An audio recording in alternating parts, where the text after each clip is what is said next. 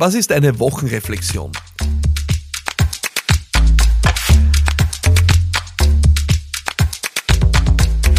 Willkommen zu dieser neuen Folge von Business Gladiators Unplugged mit einer Frage, die sehr konkret auf äh, das Thema abzielt, wie wir mit unseren Mitarbeiterinnen und Mitarbeitern dranbleiben können, wie bei uns im Unternehmen oder in meinen Unternehmen auch Teamentwicklung äh, und Wachstumsorientierung gelebt wird und wie das fun funktioniert.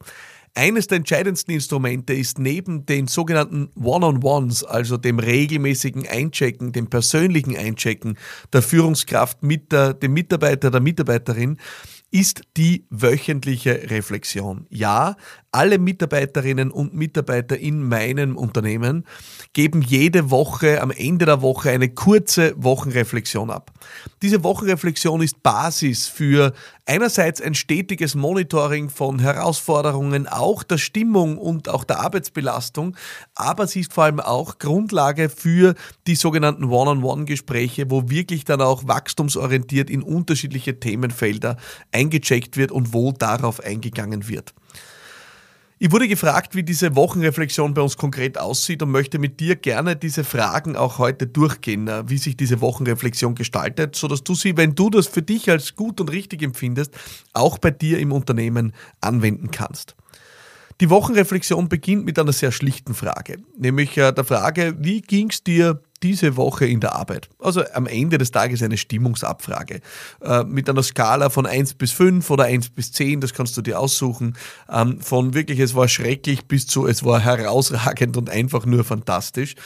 Das ist die Pulsmessung, wenn du so willst, in deinem Unternehmen. Du sollst wirklich, gerade wenn dein Unternehmen auch schon größer ist und gewachsen ist, einen Blick auf den Puls in deinem Unternehmen haben. Du sollst wissen, wie es den Leuten geht und du sollst vor allem auch ein Monitoring-System haben, um das auch in einer größeren Skalierung auch jede Woche beobachten zu können. Wenn du nachhaltig einen Stimmungsabfall entdeckst im Unternehmen, dann willst du als Führungskraft, als Gründerin, als Unternehmer darauf eingehen und willst du was tun. Und genau deswegen ist das die erste Frage in unserer Wochenreflexion. Der zweite Teil widmet sich ganz konkret auch den Prioritäten. Äh, die eine Frage ist, was äh, sind deine Prioritäten für die kommende Woche? Das heißt, wir nutzen gezielt auch den Freitag, ja, um auch schon mal in die nächste Woche zu schauen und äh, ja, Mitarbeiterinnen und Mitarbeiter dazu zu ermutigen, sich zu überlegen, okay, was ist nächste Woche eigentlich wirklich besonders wichtig? Diese Prioritäten werden dann fortgeschrieben und in der nächsten Woche äh, kommt dann dazu an diesem Blog, äh, wie ging es dir mit den Prioritäten der letzten Woche? Also markier die Prioritäten, die du wirklich für dich auch letzte Woche erledigen konntest. Das heißt, das ist ein Kreislauf, wo ich immer wieder in die nächste Woche blicke und gleichzeitig die vorherige Woche evaluiere. Es kommt danach ein gewisser Frageteil, der sich äh, ja, auf eine Reflexion bezieht. Einerseits auf die Arbeitsbelastung nämlich wie bewältigbar war deine Workload in der vergangenen Woche. Wir haben das bei uns im Unternehmen eingeführt, weil wir doch immer wieder auch Spitzen im Unternehmen haben, die zu einer erhöhten Arbeitsbelastung führen. Und so haben wir eine Skala eingeführt von 1 bis 10, äh, nämlich 1 ist de facto nicht mehr schaffbar und äh, 10 ist, es war optimal bewältigbar, die uns auch die Workload äh, über das gesamte Team auch messen lässt. So sehen wir auch Teams, die noch Potenzial haben auf der einen Seite. Wir sehen aber auch Teams, die wirklich schon an der Überlastungsgrenze äh, schrammen. Und äh, das wollen wir wirklich sehr, sehr genau beobachten.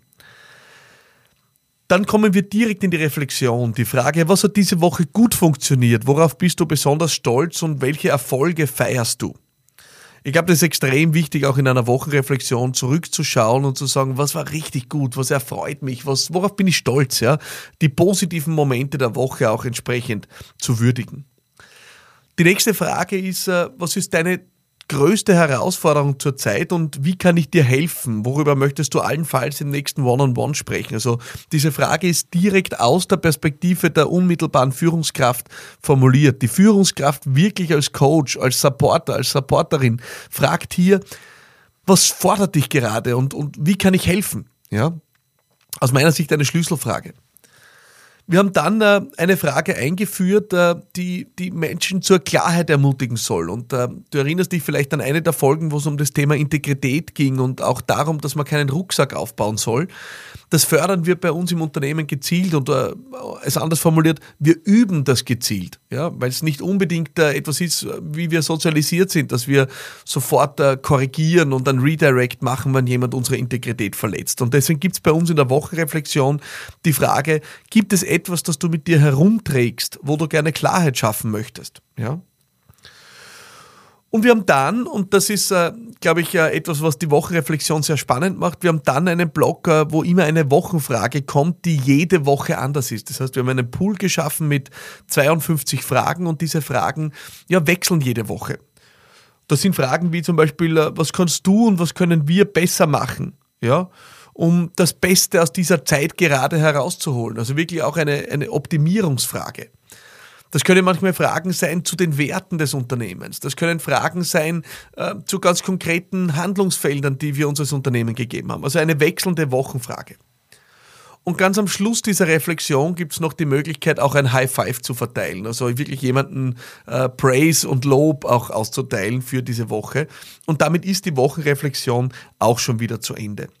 Am Ende sollte diese Reflexion nicht länger als ja, fünf oder zehn Minuten dauern. Das funktioniert meistens schon sehr routiniert. Es werden da keine Aufsätze geschrieben, sondern Stichworte einfach notiert, ähm, um wirklich dran zu bleiben. Und es hilft vor allem auch, dem Mitarbeiter, der Mitarbeiterin einen Überblick zu bewahren über die Herausforderungen, über die persönliche Weiterentwicklung und es ist auch die Grundlage für die One-on-Ones. Das, was wir als Ersatz für Mitarbeitergespräche, quartalsmäßige Mitarbeitergespräche hier machen, äh, weil wir daran eben nicht so glauben. Und deswegen checken wir einfach alle ein bis zwei Wochen kurz ein mit äh, jemandem aus unserem Team, um diese Herausforderungen entsprechend zu besprechen.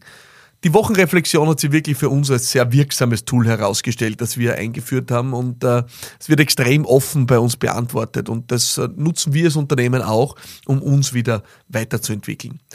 Vielleicht willst du mit diesem Tool experimentieren, dann äh, freue ich mich natürlich sehr und freue mich auch vor allem über deine Erfahrung damit. Schreib mir gerne an hallo@philippmarathoner.com und schreib mir, wie es dir mit diesen Ideen geht, wie es dir in der Umsetzung geht oder ob du vielleicht eine andere Frage hast, die ich in diesem Podcast für dich beantworten soll.